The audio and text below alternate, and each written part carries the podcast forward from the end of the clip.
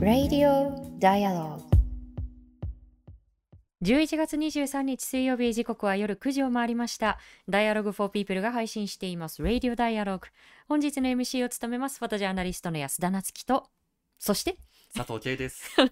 思わずねそうこのそしてそうそうそうね忘れちゃいがちなんですよね。皆さんこんばんは。よろしくお願いします。すさああの東京のあの近郊では、今日あの冷たい雨がねずっとしとしと降ってるようなこう一日でね。ねあの実はですね私たちちょっとあの仕事が入っていていけなかったんですがあの埼玉県のあうんの川口でですね、はい。移民難民フェスこれあの2回目の開催だそうなんですけれどもいろんなルーツの方々が、えーカルチャーだったりですとかそれぞれがこう大切にしているものを持ち寄って、はい。えー食べ物だったり、えー書籍だったり、えーそれからビーズのアクセサリーだったりですとか、えーあるいはあのダンスを披露したりね、はいこう音楽を披露したりというこう本当にこう盛り上がったフェスになったということであのもしかするとこれを聞いてくださっている方の中にもあの行かれた方いらっしゃったんじゃないかなというふうに思います。次こそはというふうに私たちも思っているんですがあの実はですねあのその間今日ちょっとねあの2人とも行けなかったんですけれども、あの佐藤さんは何か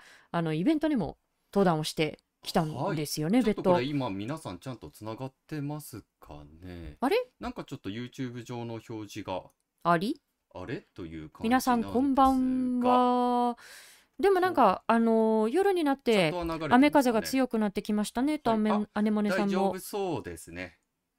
皆さんんに声を届いているでしょうか、もしあの異変を察知しましたら皆さんこうやって反応していただけたらあの大変嬉しく思いま。ったですす。クラタンさんつながってます。というふうにありがとうございます。YouTube 上のインターフェースであの状況が見えない時がありねまして。えなんだべなんだべ。あでもはいあの、はんあ、佐藤さんの鼻声少し小さいです。はいちょっ。とじゃあお腹から声を出しましょう佐藤さん。はい。はい PC の操作に気を取られてました。はい、というこてとでですね、あの、うんちょっとずつこう冷たくなってきたんですけれども、風がね、えーはい、あの突然ですが皆さん、あの11月の12日から25日まで、このはい2週間の期間ですね、この期間が女性に対する暴力をなくす運動というキャンペーンの期間だということをご存知でしたでしょうか？うんであのこの本日23日ですね今日休日だったんですけれどもこの期間この運動に関連して、えー渋谷男女平等ダイバーシティセンターアイリスで開催されたイベントに本日お邪魔してきたんですね。はいあのそこでぜひともあのもっとあの普及してほしいなと思ったのが、えー Signal for Help と呼ばれるこう助けてっていうことを伝えるサインなんですね。はいはいでこれはあの暴力の被害を受けていたり、まあ、恐怖を感じている時に、まあ、危害を加えている人に気づかれないように、まあ、周囲の人であったり画面越しの人に SOS を伝えるサインです。はい、私もあの SNS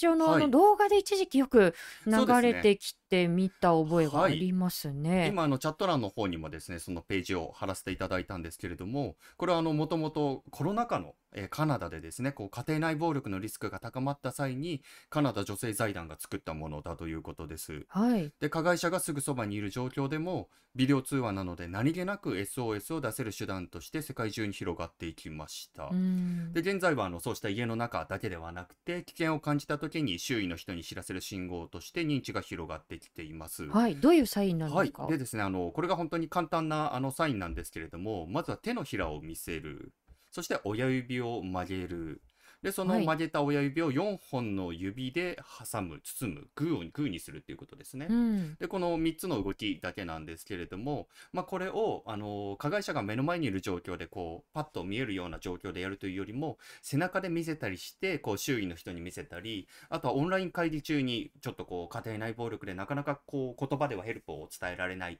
うん、時とかに言葉で助けてっていうとち近くにいる加害者にバレてしまうからということですよね。はい。で、あの、このチャット欄に、あの、掲載させていただいた URL からですね、あの、見かけた際に、じゃあ、どういう行動が取れるのかといった、あの、事例も掲載されています。で、あの、サインを受け取った際には、SOS の発信者と、そしてご自身の安全を最優先にしつつ、まあ、例えば、知り合いのふりをして声をかけたりだとか、うん、ちょっと声を上げてみたりだとか、あとは専門の機関に相談するなど、まあ、決して無理はせずですね、その状況状況に合わせて、その時自分にできそうなことを考えてみていただけたらなと思っています。うんちょっとぜひこれがあの少しでも普及してくれたらなということで、少し皆さんにシェアさせていただきました。はい、あのこの番組にあの出演してくださったあのアルテイシアさんもあの同様うんのこう動画制作にこう携わってるんですけれど、あというふうにこう察知した時にうんなんかやめなさいっていうふうにこう直接的な声をかけるのってすごく勇気がいることだと思うんですけれど、なんか知り合いのふりをして「あれ?」って「何々ちゃんうんうん久しぶりどうしたの?」っていうふうにこう何気なくこうあの声をかけてさりげなくこう引き離すっていうことも、まあ一つの手法ですしそれをやっぱりこう事前に知っているか知らないかでやっぱり初めの一歩のこう行動って変わってくるなってそういう意味でもこう、知るって大事なのかなというふうにこう思います。はいであの知るという意味ではうんですね、あの私たちそもそも実態をどれほど知っているんだろうかという観点で、えー今日のテーマを掘り下げていきたいなと思います。あちなみにあのお昼の対談見に行きましたというふうにたつみんさん貴重な時間でしたというふうにありがとうございます。はいありがとうございますすあのリスナーの方に会えたりすると、あ、ちゃんと届いてるんだなっていうこう勇気と喜ねびをいただきます。すごいモチベーションになります。あ、えーマヤ F さん、あのアクティブバイスタンダーになれればという、そう、まさにうんあの、アルテイシアさんが作成されたのもこのアクティブバイスタンダーというあの、まあ、アクティブなあのそばにいる人になろうねっていうことで、えー制作されたものですので検索するとすぐ出てくるんじゃないかなというふうに思います。さああの知るという意味で今夜のテーマ、えー死刑制度を考えるということで、えーゲストは共同通信編集委員兼論説委員でルポ死刑法務省がひた隠す極刑のリアルの著者、えー佐藤大輔さんです。こちら、あの実はあの本日のゲストコーナー収録にてお送りするんですけれども、あの事前にねご質問もいただきました。例えばツイッター上でつぶっこさんから、えー死刑執行する人の背負っているものについても考えたいですというご質問いただいたので、うんえーこの点についても佐藤さんに伺いました。あの皆さんあのまだご記憶に新しいと思うんですけれども話前もう前ですね。法務大臣が、あの自分のこう仕事についてあの死刑の犯行を朝をしてでその時だけニュースになる地味な役職というふうにこれ複数回ね発言していたということで、あの事実上の更迭になりました。でいや死刑ってそんなに犯行を押すってそんなに軽いことなんですか、うん。というところに問題意識を発して、えー今日のテーマに行き着きました。えーメッセージなんですけれどもメッセージあのすでに YouTube のチャット欄でたくさんのコメントをいただいていますがこのコメント欄だったりですとか、えー、Twitter では「ハッシュタグ #D4P」4は数字のようなので「ハッシュタグ #D4P」で皆さんのメッセージをお送りください。この後21時40分頃までお付き合いいただければ、はい今日は50分頃になってしそうでまう可能性すね。でももう佐藤さんのお話すごい大事なお話がもうギュッと凝縮されているのでぜひ最後まで聞いていただけたらと思います。さああの特集に入っていく前に今日のニュースの中から、えー今日に気になっているニュースの中から2つピックアップしていきたいと思います。えーまず1つ目ワールドカップ。カタール大会と人権侵害ということで、あの皆さんあのカタールで開催中のワールドカップこの後日本戦なんそうですね。10時からですよね。スタンバイされている方もいらっしゃはいるかもしれ、ません、あの楽しみにされている方もいらっしゃると思うんですが一方でこの大会うん。あの様々な人権問題が指摘をされてきている大会でもあります。えーそもそもこの開催国のカタールであの、まあ、同性愛が禁じられていたりですとか、あとはまあそれからこのスタジアムの建設過程で移民労働者の方々が非常にこう劣悪な労働環境に置かれていたじゃないかということだったりですとか、まあ、そういったことが指摘をされてあの欧州などでは一部であのパブリックビューイングを中止しようというこうそういった動きもあるということなんですよね。あのただあのこうした抗議の動きに対してあのこれ先日あの報道されたばかりのあのコメントですけれども日本サッカー協会の田島幸三会長、えーこういうふうにコメントしています。えー今サッカー以外のところでいろいろ話題にすることは好ましくない。協会としては今サッカーに集中する時だと思っているということであのこれ報道を通してあのねあの触れた方もいらっしゃったんじゃないかな、このコメントというふうに思うんですけれど皆さんいかがでしょうか。私は結構ねちょっと正直がっくりきてしまったと言いますか、うん。そのまあ、余計なことは言ってくれるなってそう。ですからね。うーん。なんかこう人権問題は二の続きでいいやっていうこうメッセージにもこう聞こえてしまいますし聞こえてしまうというかもうその通りだと思うんですけれど、ね、例えばそのスタジアム建設でのこう人権侵害なんかこう顕著ですけれど大会を目指す上でこう引き起こされてしまったものあるいはその大会が開催されることでこう覆い隠されがちなこううん人権侵害に対して、なんかこう傍観者みたいなこう立場取っていいのかなって。で大会がっつり関わっているこう当事者がこう、うん、何か人事のように語ることこそ好ましくないんじゃないかなというふうに私は思いました。であのこの件で思い出したのがあのオリンピックの時にですね、あの実は自民党の議員の中であのこういうふうにコメントした方がいてあのオリンピックがなかったら国民の皆さんの不満はどんどん我々政権が相手になるっていうふうに発言してあ思わず本音が心の声が。そうそう心の声漏れ聞こえたぞ心の声っていうこうあのそんなコメントをこうあのしているあうんの議員もいたんですけど、あのこれをちょっと思い出したんですよね。うんこうまあ、開催国にとって不都不都合なことを、まあ、時にはその覆い隠すことにこう利用されてしまうこともこういった巨大な大会ってあるわけですよね。あの北京のあのオリンピックなんかもこうそうした問題をこう抱えたままの開催だったと思うんですけれども何かこうそこに関わる人間はこうそういうことにこう自覚的であった上で、まずこう差別だったり人権侵害などはもう容認しませんというそういったメッセージは明確に打ち出す必要があるのではないかなと私は思います。はいであのこれに重なる問題であの東京オリンピック開催の時も、うん、足元の例えば入管問題のこう人権侵害をこうそのままにして、都合のいい時だけ観客の皆さんいらしてくださいっていうダブルスタンダードを取っていいんですかということを私もたびたびいろんなところでコメントしてきたんですけれどもう一つあの触れていきたいニュースがあります。えー東京入管でイタリア人の男性が亡くなったという、はい、はいニュースです。あの収容中のイタリア人の男性50代の男性だったんですけれども、えー18日の朝、えー居室内で収容中だった居室内で倒れているのが見つかって死亡が確認されたということで自殺を図ったと見られています。あのまあ、この男性はあの路上生活をこう経ていたりですとか精神的な問題を抱えていたりということもイタリアの現地メディアなどがあのすでに報じているところなんですがあのこれまで、まあ、昨年名古屋入管で亡くなられたスリウィシュマ・サンダマリさんのことをこう、まあ、この配信を通してもうたびたび発信してきたんですけれど、うん、その発信する中で何度もこう、まあ、2007年以降だけで入管内で亡くなった人17人でうち自殺は5人でしたということをお伝えしてきましたしこの人数をこれ以上こう増やしたくないっていう思いで発信をしてきたと思うんですよね。でも、うん。この人数が18人になり自殺自殺者としても6人目ということになってしまった、まあ、2007年以降だけでというこうん。うことなんですけれど、あのこうした事件がこう起きるためにこういやいや帰ればよかったんじゃないとかそもそも法律守ってよっていう声が、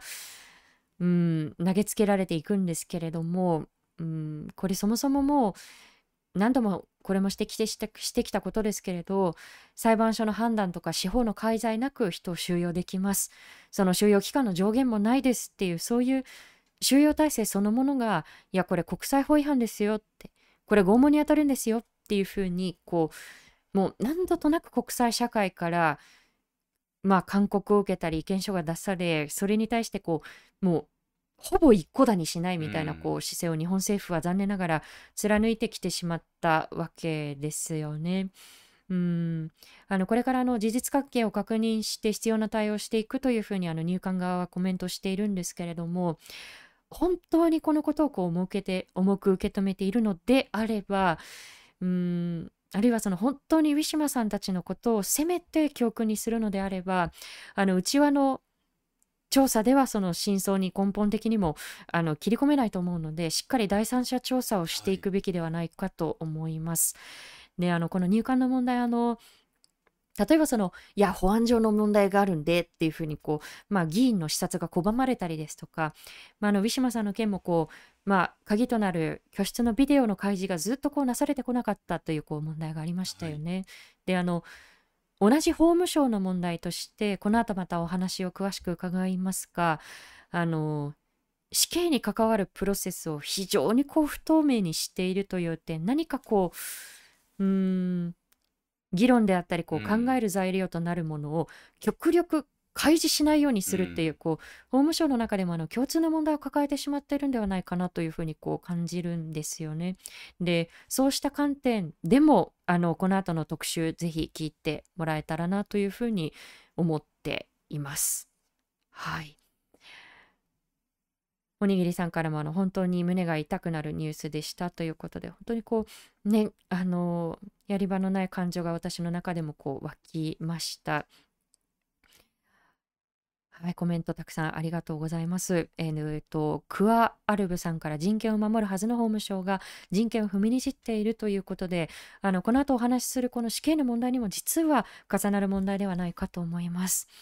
えー今夜のテーマ改めてですが死刑制度を考える、えーゲストは共同通信社編集委員兼論説委員で、えールポ死刑法務省がひた隠す極刑のリアルの著者でもある佐藤大輔さんです。簡単にプロフィールご紹介します。佐藤大輔さんは1972年北海道生まれ、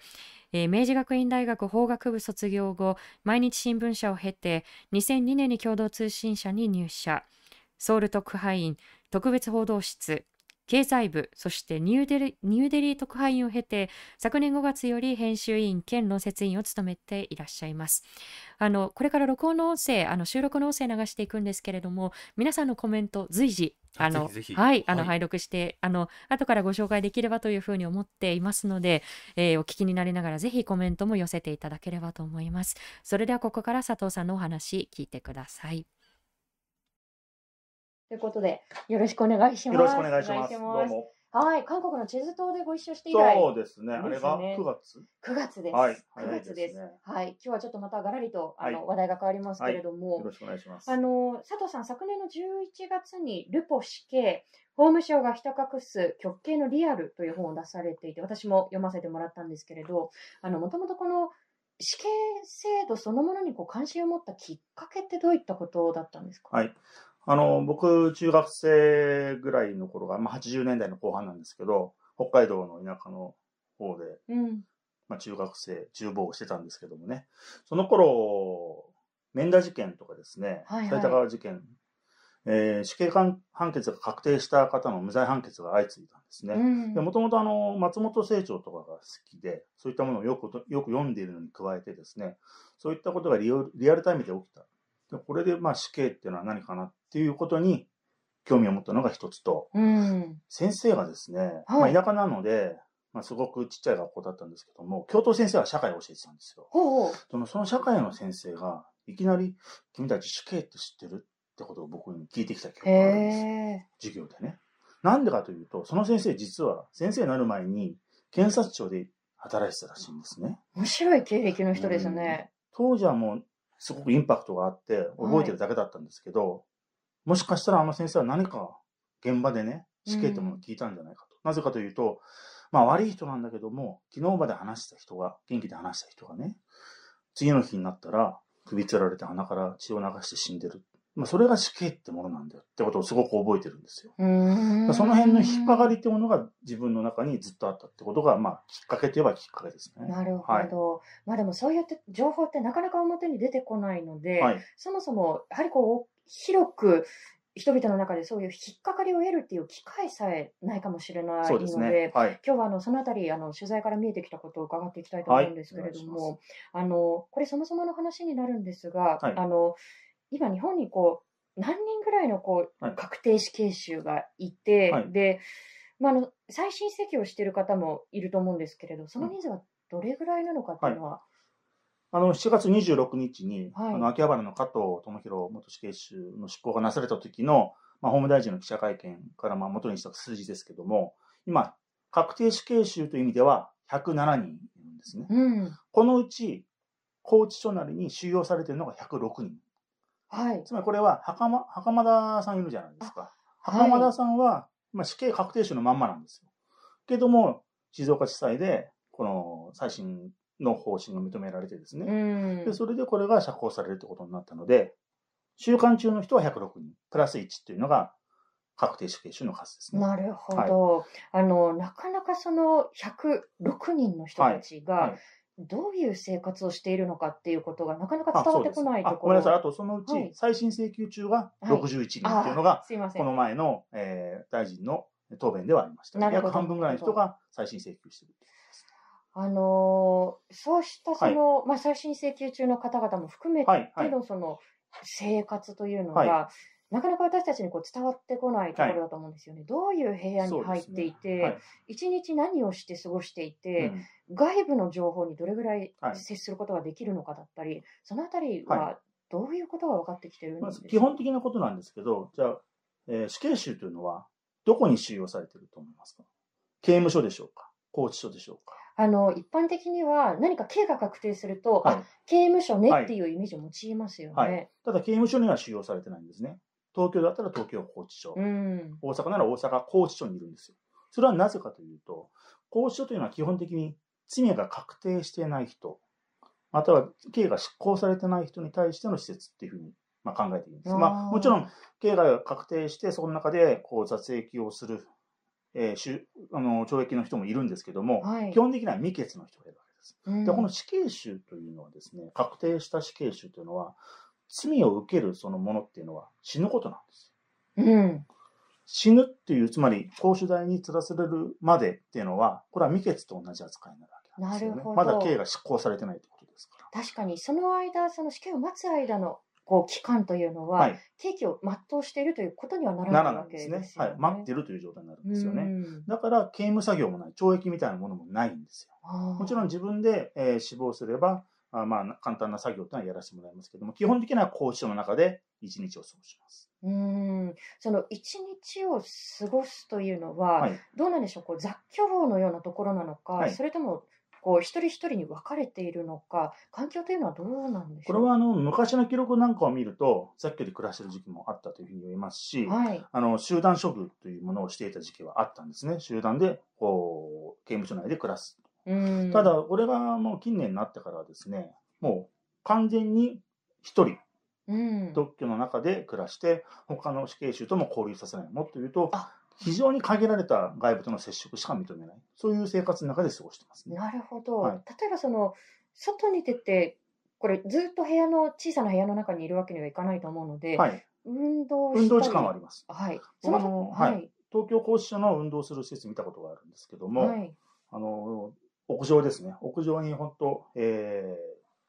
細長い長方形の、えー部屋って言いますか、通スペースがあって、通路をちょっと長くしたような、はいちょっと長い廊下、そこを行ったり来たりするぐらいはできます。空は見えますけどうもね。んその時に例えば他の確定死刑囚の人たちと一緒でそこに全くないです全部個人です。なるほど、はいじゃあもう、まあ、同じフロアにはいるんだけれど基本的には交流がないそうですね。あの、フロアっていうのも、別に死刑囚専用のフロアがあるわけじゃないんですうよ。んまあ、大体この辺っていうのは、まあ、大体分かってるんですけども、一つ一つ開けて、まあ、真ん中には結構重大な事件の、まあ、公判中の人とかを入れるんですけどもね、うんまあ、割とあ集めてはいますけども、えー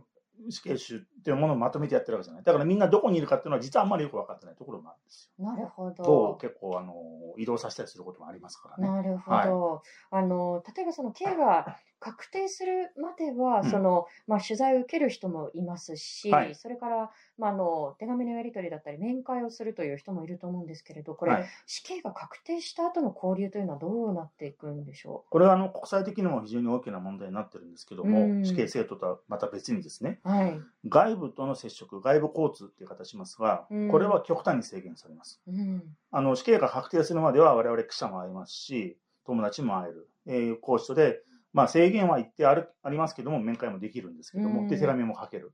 これは全くできなくなるんですよ。基本的に親族と、まあ、特別に認めた人はできますけども、発信も制限されるし、面会も制限される。その心情の安定っていうことを理由にされてはいるんですけども、うーんでもその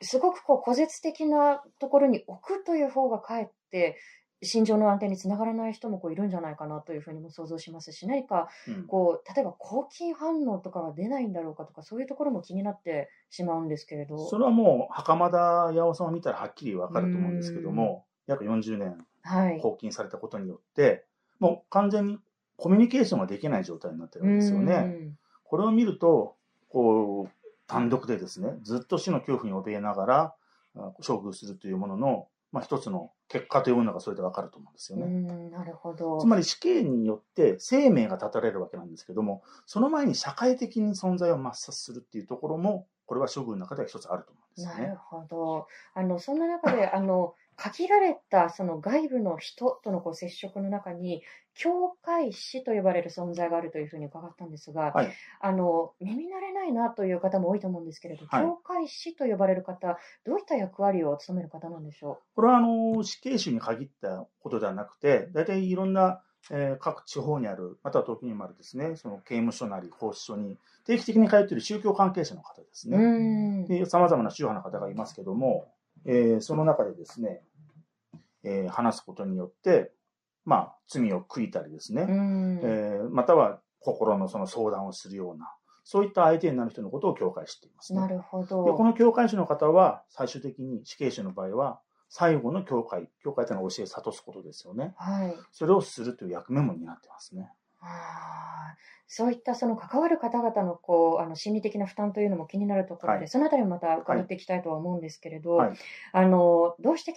あの今回、このテーマであのお話を伺おうかと思ったのかというそのきっかけが、これ、今月の9日ですけれども、はい話康弘前、はい。もう前になりましたね。あのすぐに元になってしまうかもしれないですけれども、はい。はい、あの法務大臣があのこういうふうに発言をしました、はい。えー法務大臣は死刑の犯行をしたときにだけニュースになる地味な役職ということで、まあ、これで事実上の更迭をされたということで、これなんか、一回発言したとかではなくて、そうなんですよ。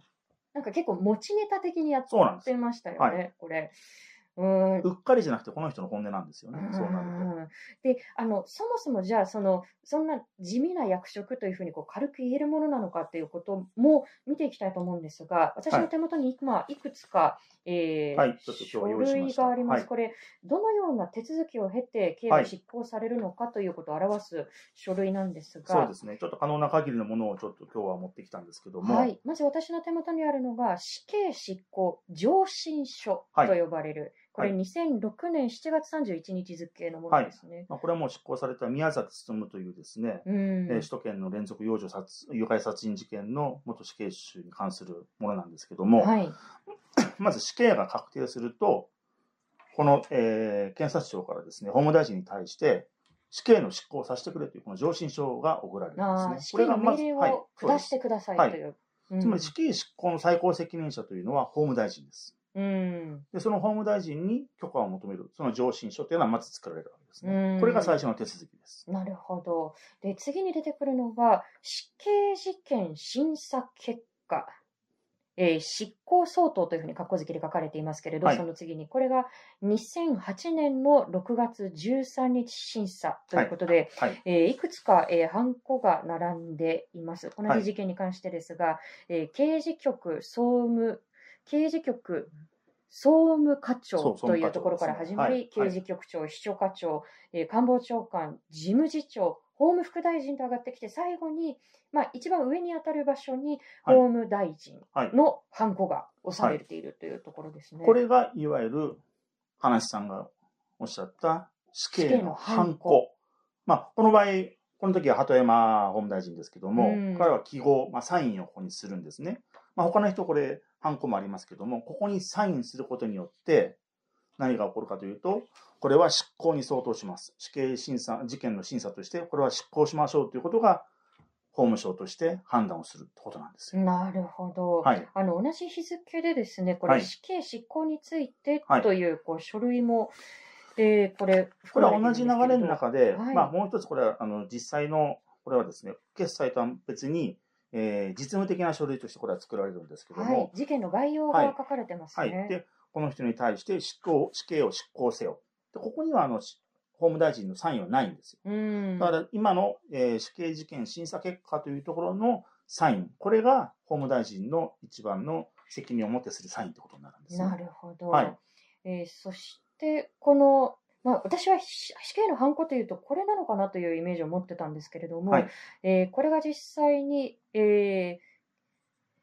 検察庁の検事長宛てに。出されている、えー判決言い渡しの通り、執行せよという書類。そうですね。もっともこの最初の、えーこのサインというものによって死刑執行が決定すると。うん。で、これを命令するハンコというのがここにあるんですけども、これは事実上ね、法務大臣が押してるかどうかのはわからないんですね。ああ、法務大臣、鳩山邦夫となって、一応、ハンコらしきものは押されてますけれどでもこちらのサインは鳩山さんの直筆のサインなんです。はい、さっきのあの審査結果の方にこう、ハンコが並んでる方ですね。つまり審査結果に、えー、ハンコが、サインがされた時点で、同時にこの同じ日付なんですけども、死刑執行命令書というのが作られるわけなんですねなる。ほど。で、これがですね、あの、名称としても非常にあの生々しいものですけれども、えー最後、死刑執行始末書というもの始末書が、ですね。始末書という名前なんですよね。はい。で、実際にその、まあ、死刑が執行された経過を期しているもののはずなんですが、はいえこれ、経過、執行経過過っていうものをこうペラッとめくってみると、のり弁です。はい。いわゆる全部真っ黒真っ黒ですね。ああ、なので、これ、宮崎勉さんの場合ですけども、短いんですよね。1ページだけなんですけうども、ん。他の死刑囚の記録は3ページ、4ページになっている時もあります。ああ、その3ページ、4ページ、まあ、あの、ブラックボックスになってしまっているので、いまいちわからないところですけれど、はい。例えばその、うん、抵抗したり暴れたりしたら、もうあそれでしょうね経過がまあ増える可能性もありますそうですね。また、は、こういう遺言を残したとかですね。うん、まあ、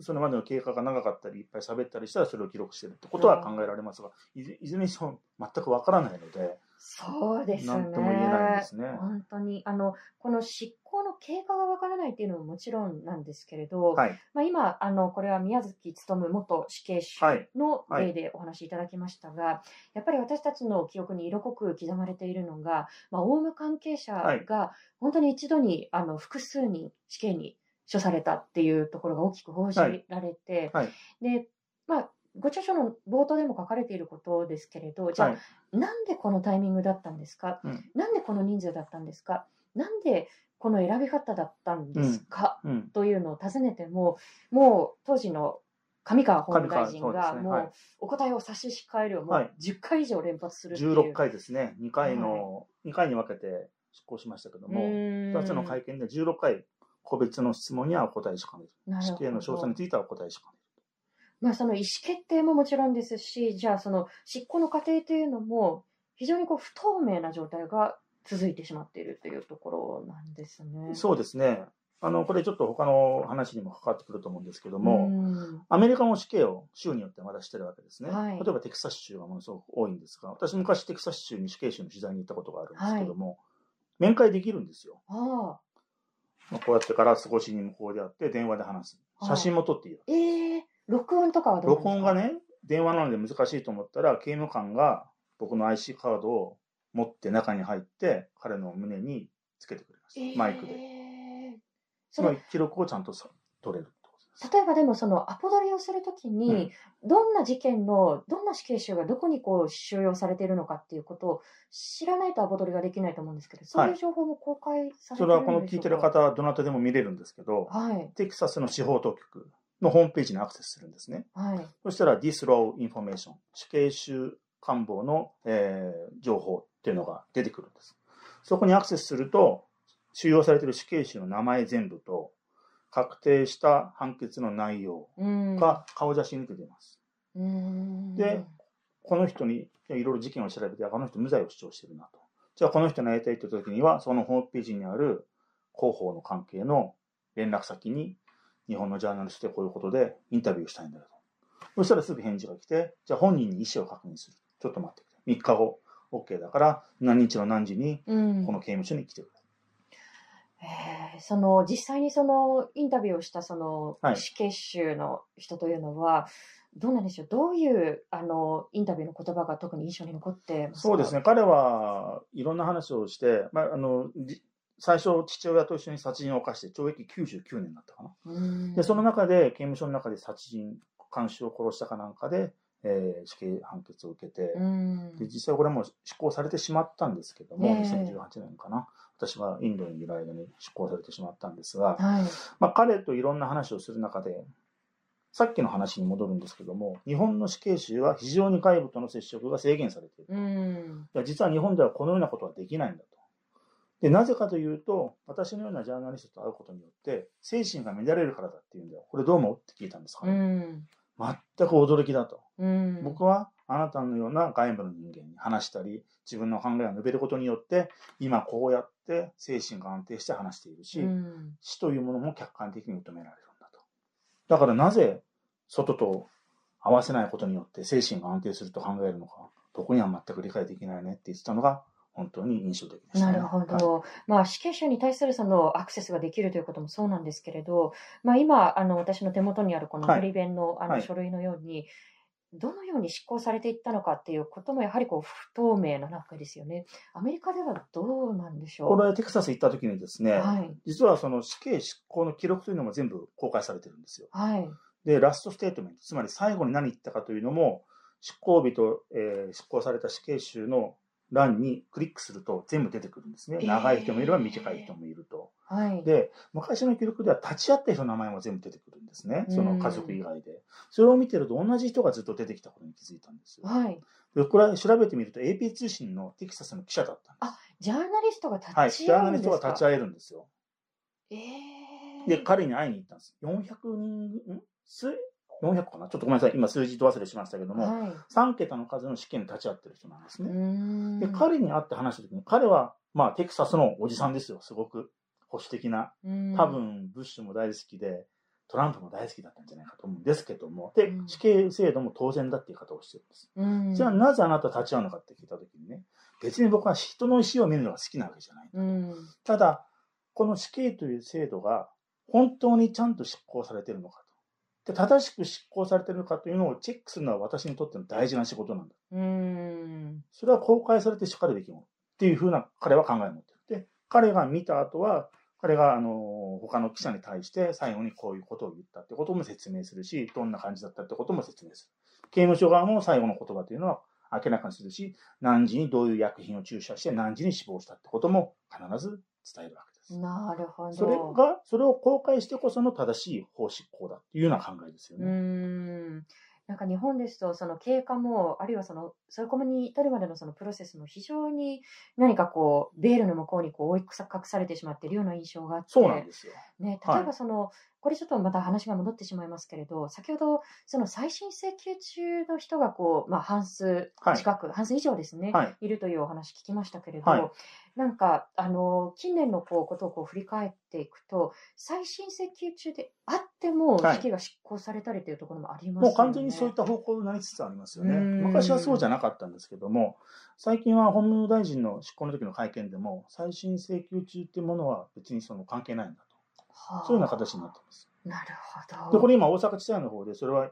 あの、違法だというような裁判が起きてるんですね。つまり、うん弁護をする権利を侵害されたってことで、弁護士の方が訴えてるなる。ほど。まあ、その経過もぜひあの見ていきたいところなんですけれども、もう一つこれ、あの、これもよくあの問題視をされるところだと思うんですが、じゃあ、その死刑囚に対して、うんいつその刑の執行が言い渡されるのか、はい。あの、例えばその、明日かもしれないし、はい何ヶ月後かもしれないし、何年後かもしれないし、うんそれが非常に不透明であるということも指摘されますが、これはいつ本人には実際にこう言い渡されることになるんでしょえー今は当日の朝ですね。う当日の朝？はい。はい。まあ、8時ぐらいに執行されるとしたら、まあ、7時ちょっと前に、あ7 6時半ぐらいに起きるわけですよ。うんだからその片付けが終わった後に、看守たちが来て、引きずり出してって、刑場に運び、そこで、高知所長が、試験の執行命令が来ました。うんお別れです。ってことをやるわけですね。なるほど。つまり当日の朝まで、今はわからない。昔はね、2日前、前日の告知っていうのがあったんですが、まあ、それによって自殺者が出たからやらなくなったっていう、通達によってやらなくなった。これも全部ね、法律で決まってるわけじゃないんですよ。あ、そうな何運用で？運用なんですよ。さっきの最新の話でもそうなんですけども、死刑執行、つまり死刑の執行というのは法主刑であって、えー刑事施設内で行うっていうのは刑事訴訟法の中に書いてますけども、詳しいことって書いてないんです。誰が命令して、誰がや執行するんだとかですうね。ん。じゃあ、それこそ何日前にこれはあの告知しなきゃいけない。そういうこと全くないんですよ。うん。公開もされてない。ないし、そういった手順もはっきり決まってないというところがありますね。あの、ご著書の中にも、あの、実際にその部屋からこう出されていった人と同じフロアの人が、まあ、はい。あの、証言をした、あの、ものにが綴られてますけれど、はい。例えばその、今から執行するというふうに部屋の前で言うのではなくて、すぐ住むからちょっと来てっていうふうに声をかけて、部屋から出したり、あとはまあ、実際にその、まあ、刑が執行される、隣の部屋まで来てようやく、さっきおっしゃったように、あの、これから執行しますということが言われる。直前の直前、直前、だから、あのつまり執行しますというふうに言うのは、まあ、うん所長であるわけですよね。所長は執行して待機してるわけですよ。うんつまりそこまで連れてって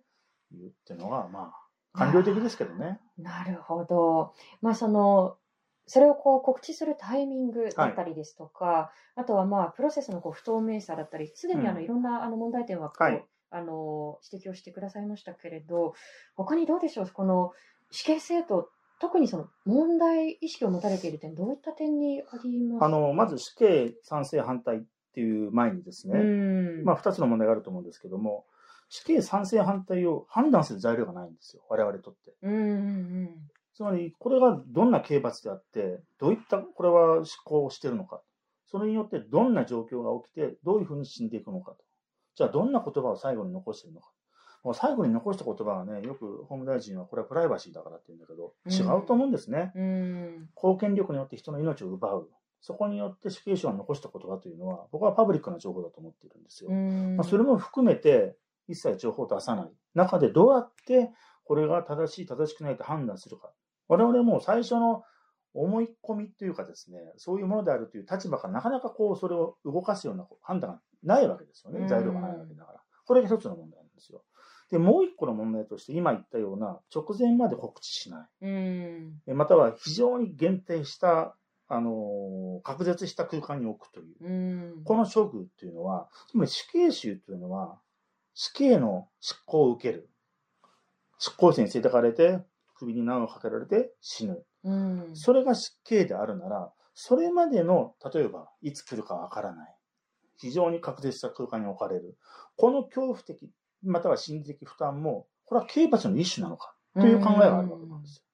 だから多分アメリカなんかっていうのは死刑になるというのは刑罰なんだから、それまではある程度の自由が認めようっていう考えなんですね。うんまあもちろん外に出れるわけじゃないけども、外部との接触とか、まあ、そういったいつ執行するということも、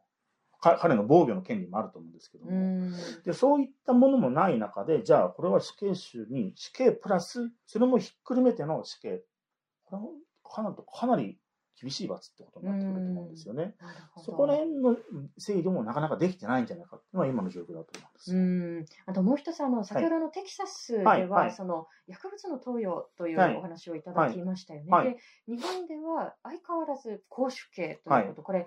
公主刑を続けている根拠というのはどういったところに？いですよね。そうですね。変えたくないからだけじゃないですか。変えるということに対して、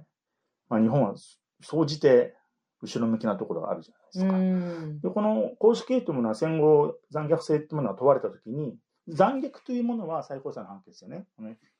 釜茹でとか火炙りとか、そういうものであって、うん。公式刑というのはそれに当たらない。で、まあ、法医学者の検証によって即死するんだっていう言い方もされてるんですけども、うん。じゃあ実際そうなのか、さっきの執行経過、黒塗り、はい。どうやって検証していいかも全くわからないんですよね。うん。で、それが非常に、あの、苦痛を伴う刑罰である、やり方であるってことも、まあ、主張なされてるところがあるんですよね。うんだから、今、まあ、死刑制度の是非は、まあ、とりあえず置いといて、公主刑というやり方が、本当にそれは、どうなのか。非常にこの残虐なやり方なんじゃないかという議論も、僕はあるし、うんそこはもっと議論してしかるべきだと思います。そうですね。しかも、その、公主刑という手法が、その、まあ、法制度化されたのも、140明治時代ですね。明治はい、はい。そこから見直されてないということですよね。まあそうですねはいっていうと、まあ、あの今ご指摘くださったみたいに変えたくないのかなということさえこう考えてしまうんですが、はい。あとやはりこう私自身非常にこう気になっているのがこう刑の執行に携わるこう、まあ、刑務官例えばそのえこれ図解も本に載せてくださっていますけれども、はいそのまあ、実際にこう首に縄をかけられて床がバンと抜けるわけですよね。はい。で床をバンと抜くそのスイッチを押す人たちが3人いると。はい。で、3人が一斉の背でボタンを押して、で、これ、誰が、こう、実際に、その床を抜くボタンだったのか、3人の1人がそれなんでしょうけれど、でもやっぱり、誰がそれだったのかっていうことを分からなくするために、苦肉の策として3人にしてるそうですね。昔あの、うん欧米とかであの銃殺するときも一人は空砲っていうのがあったっていうものにもよると思うんですが、うん僕が話を聞いた刑務官は、つまり負担を3分の1にするっていう発想なのかもしれないんですけども、うんそれは自分かもしれないって思いだったら3倍に増えるっていう方をしますよね。そういう苦しみを背負う人が3人に増えるっていうことと、ですね1人ではなく。あとは教会心の人ですね。うんその新しい人間としての道を解くっていうことをしながら最後は殺される現場を見なきゃいけないと。僕が取材した教会者の人は、なんだかんだ言っても私はね、殺人に加担したんです。この思いは消えませんっていうのは、僕に言ったことがすごく記憶に残ってますね。なるほど。あとまたあの刑務官のお話に戻っはいてしまうんですが、はあのボタンを押す人だけではなくて、はい。そのバタンとはい。床が抜けて、はい下で体を。受け止める人、これが一番こうキーされるというふうにあの本にも書かれてましたけれど、あのそうした方々、携わる人たちのこう心理的な負担、ケアというものがどうなっているのかということがやはり気そがかりですよね。こ見えてこないですね。んうん。かなりのものがあると思いますね。うーんあの例えば先ほどアメリカのその例をこうあの話してくださいましたけれど、今その世界的なこう潮流を見たときに、はい。いわゆる先進国と言われている中で、この死刑制度を残しているのが、まあ、アメリカも廃止しているこう州なんかもありますし、はい。全土的ではないっていうことですよね。で、そして日本。はい。そうなるとこう、廃止していく国、あるいはもう制度としては残っているんだけれども、事実上もう執行していないので、こう、事実上廃止している国の方が今はもう増えているということそうですねなんですかね。アムネスティっていう人権、世はい界的な人権団体の2021年の調査結果があるんですが、うんその全体的な廃止というカテゴリーに入る国は144カ国。ああじゃあもう圧倒的マジョリティですでね。全廃が108。うんで、通常犯罪のみ廃止が8。うんで、さっきおっしゃった10年以上執行してない国っていうのは事実上の死刑廃止国っていうに分類する。これが28あるんですよ。うん、お隣の韓国なんかもはい、そうですよね。韓国もそうです。ね。じゃあ死刑のある国だったら55。うん。で、国としてっていうところの問題があって、はい。じゃあアメリカはどうなんだってことなんですよ。じゃあ今先進国、いわゆる先進国で死刑制度を残してる。日本、アメリカ、まあ韓国。うん、じゃあ韓国は事実上の廃止国。じゃあアメリカは州と連邦でそれぞれ法律があるんですよ。だから州によっては死刑廃止。まあ半々ぐらいなんですけども。で、じゃあアメリカの連邦、アメリカの連邦としての法はどうかというと、これは21年の7月から連邦の死刑執行を停止してるんです。やっぱり今死刑執行の問題点を洗い出さなきゃいけないということで司法長官の命令で停止。じゃあそうなると、うん、国として死刑執行を続けているいわゆる先進国は日本だけという言い方ができるってことになりますねな。るほど。あの、なかなかその日本の中で、まあ、賛成反対、これをこう聞いてくださっている方々の中にもこういろんはないこうご意見があると思うんですけれども、そもそも議論が深まらないのは、私たちがそこで何が起きているのかっていうことに。情報をアクセスできないからっていうこともありますし、はいあとはまあ、うーん、この議論をすると必ずこう上がってくる、こう、うん、論点として、はい。まず死刑制度があることによって、重大犯罪のこう抑止力になっているんじゃないか、これを廃止することによって、重大犯罪が増加するんじゃないかというふうなことを懸念する声も上がりますが、その点についてはいかがですか？あの、重大犯罪が増えたというデータも明確なものはないですし、うん、あ死刑廃止した国はいでということです死刑があることによって、重大犯罪が抑制されたというデータも僕は見たことはないんですね。あったら教えてもらいたい。逆に言うと最近は死刑になりたくて犯罪を、重大犯罪をする人がいるじゃないですかあ。そういうふうに供述聞きますよね。それを考えるとしたら死刑制度は何のためにあるんだっていうところはまず疑問としてはありますね。うーんあとはやはりあのこれがおそらく一番あの言われることではないかと思うんですが、その例えばその被害者感情っていうことがあの掲げられると思うんですよね、大事なことだと思います。はい。その実際に被害をあの受けられた方々があの死刑がこう廃止されてしまうことをこう望んでいないんじゃないかうんだったりですとか、で私自身も例えばあのこの著書に書かれているこう具体的な事件のケースを読んでいるとこう実際の自分自身は遺族ではないのに非常にこう怒りが湧いてくることもあり。ますしそういった被害を受けてしまった方々のこう感情という観点ではいかがですか？被害を受けた、まあ、遺族の方々にいろんな感情があると思います。そうんれは遺族の方々といっても一括りにはできないというのはまず一つあると思うんですね。うん遺族という方の中にも死刑を望まない人がいるかもしれない。でも死刑によって何かこう自分の心が晴れたっていうふうな、まあ、我々含めて報道をそういう方する時があるんですけども、じゃあそれが長期的にどうなのかと。じゃあ逆に死刑になったことによって国はもうその被害者に対してケアをしなくていいのかと。そういう問題じゃないと思うんですよね。うん犯罪の被害者に対して、これ社会の責任として様々なケアを今後していかなきゃいけないということになっていくと思うんですけども、死刑があることによって、なんか一つ、それを執行したことによって、はい、もうこれで終わりましたっていうような、何か思考停止の能力が働いてしまうんじゃないかというところはあるんですよ。で、僕もやっぱりこういう本を書くとですね、まあこれはなるべく中立の立場って言いますか、まあとにかく情報に接するとか大事だっていう観点で、もちろん僕は死刑に対して否定的な考えではあるんですけども、まあ、必ず言われるのが、僕も子供がいますが、あなた子供殺されたら言えるのかと。うんもう僕ね、子供さ殺されたり、殺されるどころか傷つけられてでもしたらね、地球の果てまでをかけてね、そいつを殺しますよ。うんそういう気持ちになるのは当然なんです。うんじゃあ、それを国家が、そうだ、やれやれっていうふうに言うのか。それとも待ってと。ちゃんとね、あの、こっちの裁きをするし、あなたのその気持ちも社会の一つの責任としてケアする。そういうふうに、両方の面を持っているのが国としての役割だと思うんですね。うん被害者のケアってものがあれば。で、その死刑ってものは、ある種そこの様々な国として社会と、この一つの犯罪の被害者とものに接するかという時の考え方をどっか思考停止させてしまうもの、さっきも言いましたけども、うんそういうことになってしまうんじゃないかという僕は危惧を持ってるんですよ。うんだから被害者なんだからっていう時に言ってるその人の被害者に対する気持ちっていうのは、本当にそこまで深く考えてるのか。うんそれは自分こいつ殺したらそれで自分はスッキリした。でも被害者はずっとその人生が残るわけですよ。うんそこにどう一人のね、同じやっぱりそこに住む、同じ国に住む、または同じ地域に住む者として考えてるかっていうところがね、僕はどこまでそういう議論をしてるのかなってところが見えない時がありますね。なるほど、うん。あの私は非常に印象的だったのが本の中であの弟さんはあの殺害されてしまった原田正治さんという方で、あのその方があのブログに綴られていた言葉としてえー被害者には犯人の死刑を願うような生き方しか許されないだろうかという心情を吐露している場面がありました。でうーんこれも非常に難しいところでで被害者の方々もこう、時間とともにこう、心もいろんな揺れ動き方をこうしますよね。で、あの、被害者なら死刑を望むはずだというふうに、それがあまりにもこう、強く響き続けてしまったときに、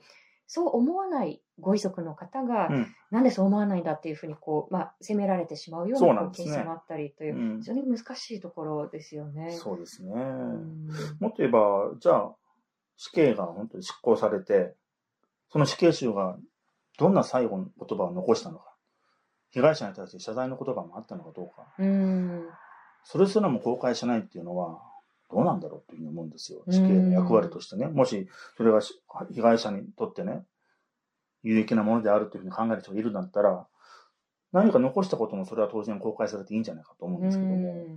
それも全部情報がないまんま、それは被害者のためにやるべきだとかいう、なんか表面的な議論になってる気がすごくしますうね。んあのよくこれはあの引き合いに出されることですけれども、あの世論調査のその結果として、いまだにその8割の人たちが、えーこの、まあ、死刑制度をこう支持しているんですよというこうあの提示のされ方をされますよね。まあ、それ自体もやはり、そもそもこれって実態をみんなどこまで知って答えられているんだろうなっていうところもありますし、そうなんやはりこう。議論の土台になる部分がこう不足しているということになりますよね。そうなんですよ。だから材料がないまま判断するってちょっと難しいです。これの死刑の問題に限らずなんですけども。うんだからそこは、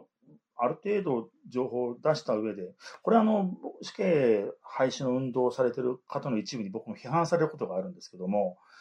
情報がなく、何も公開されないまんま死刑制度を続けている社会と、死刑の情報を公開し、またはジャーナリストも取材できて、えーこの場面も検証できるような中で行われている死刑がある社会。どっちが健全かというと、僕は後者の方だと思うんですよね。うん。で、まあ、それは死刑制度賛成してるのかというふうに必ず言われてしまうんですけども、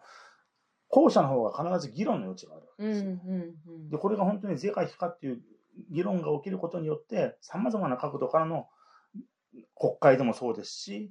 有権者の中でも、これはどうなんだっていうような議論が起きてくる。うん。じゃあ政治家はやっぱり判断しやすくなってくると思うんですよ。うん。そういった情報がないまんまで8割賛成しますからって、その8割自体が、じゃあどういう判断をしたんですかって、そういう堂々巡りの話になってくると思うんですよね。だから僕はやっぱりそこは少なくともまず情報公開から始めないと、議論が進まないというふうには思ってます。うんあの今おっしゃったように、そもそも置き去りになってしまっている論っていうのがこうあの本当にこう山積しているようなこう状況ですし、やはり改めてその、うん、国家が人の命を奪うっていうことはものすごくやっぱりこう重いことだと思うんですがあの、さっきちょっと聞きそびれてしまったんですけれども、そういうことをこう踏まえて、あの話さんがはい。こう死刑のハンコを押すときだけこうニュースになる地味な約束っていうことを発言されたときに率直にど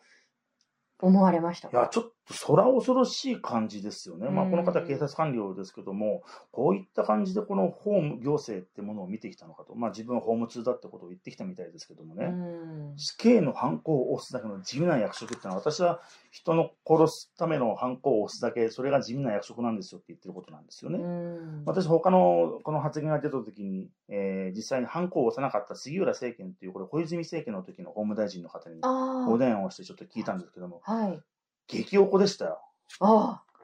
もうね、法務大臣の仕事はいかに重いか。人の命を奪うかもしれない。その責任を負ってるって、まあ彼はササインはしなかったんだけども、その責任を持ってる。常に死刑をどうするかってことを考えてたうん。それぐらい重いせ職責だってことをなぜ考えずにあんな発言をできるのか、私は全くわからないし許せない。う言ってましやっん。ぱりそれぐらいのものだとあると思うんですよね。もちろんいろんな法務大臣も考え方があったと思うんですけども、その犯行によって人の命が一つ合法的に消される。うんこれは究極の権力行使なわけですよ。うん。うん。そこに対する重みがある。そこの、そこの責任者という重みがある椅子に座っているのが法務大臣だってことを、花井さんは全く理解しないまんま、ネタとして言ってるってところが恐ろしいですね。うん。あの、話さんのこう軽さもそうですし、まあ今、あの、事実上、その連邦としてはその死刑が止まっていると、はいアメリカも、はいまあ先日あの、トランプさんがこう出馬するぞというふうに、あの、表明をし、その演説私も全部聞いたんですけど、その中で、あの、まあ麻薬の密売人などは、こう、死刑だというふうにこう訴えて、会場から拍手が湧き起こるという場面がありまして、あ、こうも、こういう形でこう煽り立てていいものなんだろうか。なんかそういうことがこう続いてしまったなというふうにこう思ったんですよねこ。れ恐ろしいです。それは、ま、麻薬の取引人じゃなくて、うん何々人だ。うん。なんとか移民はって言った時にみんなわっとなる雰囲気と同じじゃないですか、うそれっての。何らかの社会の異分子を見つけて、それが社会の歪みと全く関係ない、こいつらはもう全く異常なやつらだから消してしまえというのは、うん。リーダーとして恐ろしいですよ。そうなんですよね。改めてやっぱりその命をこう奪うっていうことのあまりのこうあの重みみたいなものを私もちょっと考えながら今日ははい伺ったんですが、最後にあの、ま、今その裁判員制度もはい。裁判員裁判もこう行われている中で、で非常にこう重大裁判に誰しもがこう関わる可能性がある、そう考えると、そういう意味でも、そのこの死刑制度っていうのはこう一部の限られた人たちの問題ではなくて、やはりこう社会の問題であはい。るというところだと思うんですが、改めてそのこれからどういう形でのその議論が深まっていくのが望ましいと思うのか、その点、最後に伺えますか？あのーヨーロッパも死刑を廃止に、フランスなんかがですね、まあ、うん。あのしているわけですけども、あのーまあ、フランスの、えーミッテランの時に死刑廃止に踏み切ったのが、バタンテールという法務大臣なんですが、うん私の同僚がこの前、フランスに行ってインタビューしてきたんですけどもね、なぜ死刑廃止してきたかと。その時世論は廃止に反対だったわけですよ。賛成が多かった。でもこれは政治家の勇気によって、そういう方向が正しいということで廃止に踏み切ったんだと。うんなぜ日本がその勇気を持てないのか。これは基本的に政治判断なんですよね。うん。住民の声でうんぬんって言いますけども、例えば住民が死刑廃止にしろって言って死刑廃止になったっていうのはあまりないんですよね。ああ、そうね。これはやっぱり政治的にこれは国際的な潮流またはこ国内の問題から見て、これはやっぱり廃止にするべきだ。または会中止して考えるっていうようなことを起こさないと、法制度は変わらないですよ、立法機関う。ん。まず国会議員が一つ一つこういう国際的な状況、または今のこの、えー法務省の密航主義に対しておかしいんじゃないか。そういうような問題提起をしていく中で、少しずつ死刑っていうものが、こう、脈々とこう、ひ密かに行われていくんじゃなくて、やっぱりもう一回ちゃんと考えようっていう土壌を作っていく。まずは政治家に責任があると思いますまあ、もちろんね、有権者の責任であるっていうことは言うまでもないんですけどもね。はい。ということで、あの、今回ですね、あの、大事なお話をいただきましたが、もっと、あの、お話しいただいた内容を知りたいという方、えールポ、死刑、法務省がひた隠す極刑のリアル、えーこちらもあの非常にこう詳細にあの分厚い取材を凝縮した本になっていますので、えー読んでいただけたらと思います。はい佐藤さん、ありがとうございまはい、した。どうもありがとうございました。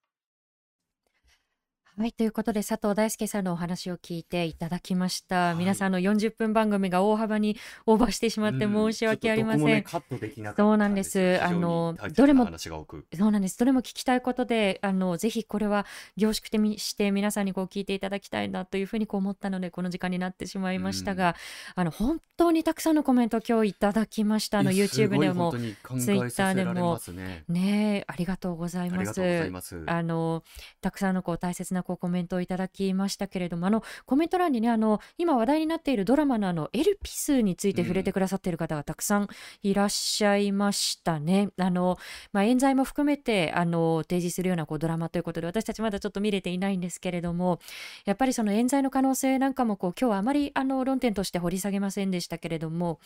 今のこう、人質司法、うんその、捜査だったりですとか、取り調べのその、手法自体にあの問題がこう指摘されている中で、本当にその可能性って排除できるのっていうこともそうですし、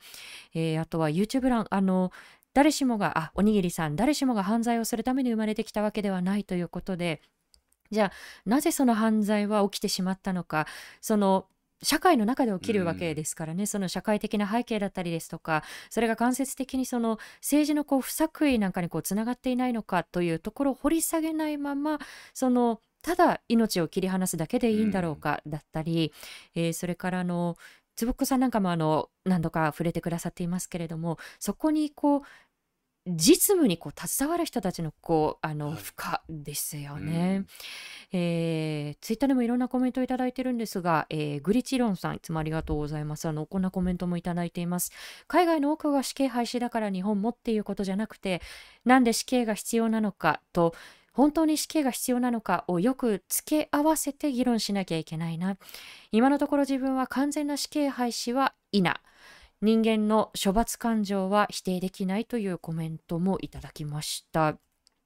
えーそれからツイッターで小山誠さんありがとうございます、えー公権力によって人の命を奪うという非常にパブリックな情報に関するアクセスがこれだけ閉ざされている中で賛否をめぐる論争だけがヒートアップしていくのはちょっとどうかと思いますねっていうことであのここがやっぱりすごく大事なところだと思うんですよね。あの賛否いろんなあのご意見を持っている方がこれを聞いてくださっている中にもいらっしゃると思うんですけれどもじゃあそもそもそれをこう議論して考えるだけのこう実態は私たちでもどこまでこう知っているんだろうかということ、あのその点に関しては賛であれ非であれこうそれぞれの意見があったとしてもいや民主主義の礎であであるその判断材料もっともっと開示すべきじゃないっていうここは共通して声を届けられる点なのかなというふうに思います。あの私もですねちょっとあの佐藤さんのお話改めてちょっと反芻したく、えーこの放送をちょっともう一度私自身ももう一回こう聞いて自分の中に落とし込んでから改めてあの言語化してみたいなというふうに思います。ということで、えー今日の放送をもう一度聞きたい方 Dialogue for People の YouTube チャンネルにアーカイブをしておきます。えー今後の放送のお知らせもいたしますので、チャンネル登録をよろしくお願いいたします。えー今日の放送は Spotify、Apple Podcast、Google Podcast、Amazon, ポ Amazon Music Podcast でも聞くことができます。えーそしてこのレディオダイアログはサポーターの方々のご寄付で支えていただいております。いつもありがとうございますあ。りがとうございます。はい、よろしければダイアログフォーピープルのワンタイムサポーターやマンスリーサポーターのご登録もお願いします。えーそして最後にお知らせです。えー11月もこう下旬ということになりましたが、ダイアログフォーピープルでは2023年に向けてオフィシャルカレンダーを販売中です。えー皆様の日々の中で、えーこのカレンダーが世界への窓となればという思いを込めて、私たちが世界各地で出会った方々の日常を映して、そのストーリーを綴りました。えー概要欄に詳細を記載していますので、ご興味のある方、ぜひ、えーお買い求めいただければ幸いです。えーお手に取ってくださった皆様からは、ツイッターなどであのいろんなこう温かいコメントもいただいています。えー12月末の放送ではそうした声もご紹介していきますので、ぜひぜひ感想を寄せていただければと思います。あ、カレンダー買いましたというあのコメントもいただきました。あありがとうございます。えーさあ、来週、11月30日水曜日の放送なんですが、LGBT アクティビストの東小雪さんをお迎えしていきたいと思います。あの、ちょっとしばらくご無沙汰になってしまったんですけれども、あの、Dialogue for People の YouTube ではシリーズで、えー東小雪さんとともに、生きづらいあなたへというシリーズで、えー動画を配信してきました。その番外編ということで、あの、皆さん、この1年も本当に、本当にいろんなことがそうですなりましたよね。はい国内でもこう心がぎゅっと苦しくなるようなニュースもこうたくさんありましたし、ね、海の外をこうあのひとたびこう見てみれば、ミャンマーのことアフガニスタンのことそしてウクライナのこと、あのそんなやっぱり、うん、心が締め付けられるようなこうこともこう多い中ででそれでもこの1年間を振り返ってみて生きづらいこと息苦しいこと様々あったと思います。でもあ1年間よくよく生きてきたねっていうふうにこうまずそんなふうにこう自分をこう肯定できたらなっていうふうに思いますし、ね、あの先月のあのエモヤンの発信にもね、はいちょっと重なりますけれどもあの少ゆしったりした空気の中で。ねえ落ち着いて言葉を紡ぎながら、あの